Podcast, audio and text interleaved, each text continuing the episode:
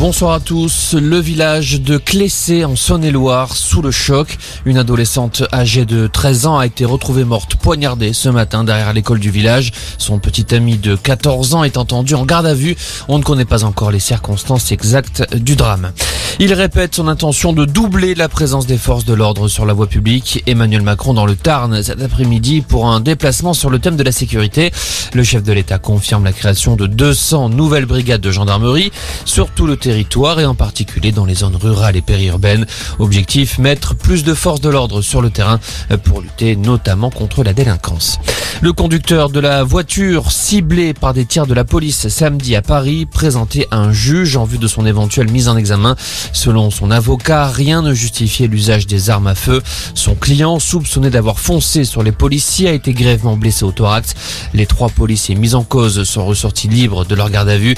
Une information judiciaire a été ouverte à leur rencontre.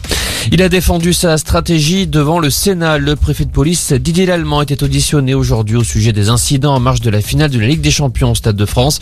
Il a indiqué que les policiers n'avaient pas d'autre solution que d'utiliser des gaz lacrymogènes.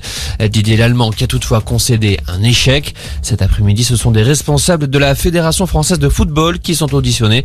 Le maire de Liverpool sera également entendu, lui qui a été victime de pickpocket le soir du match. Une enquête ouverte à Marseille au sujet de la centrale nucléaire de Tricastin dans la Drôme. Le parquet enquête sur des soupçons de dissimulation d'incidents. Un ancien cadre d'EDF accuse le groupe et des membres de sa hiérarchie de l'avoir mis au placard après avoir dénoncé ces dissimulations.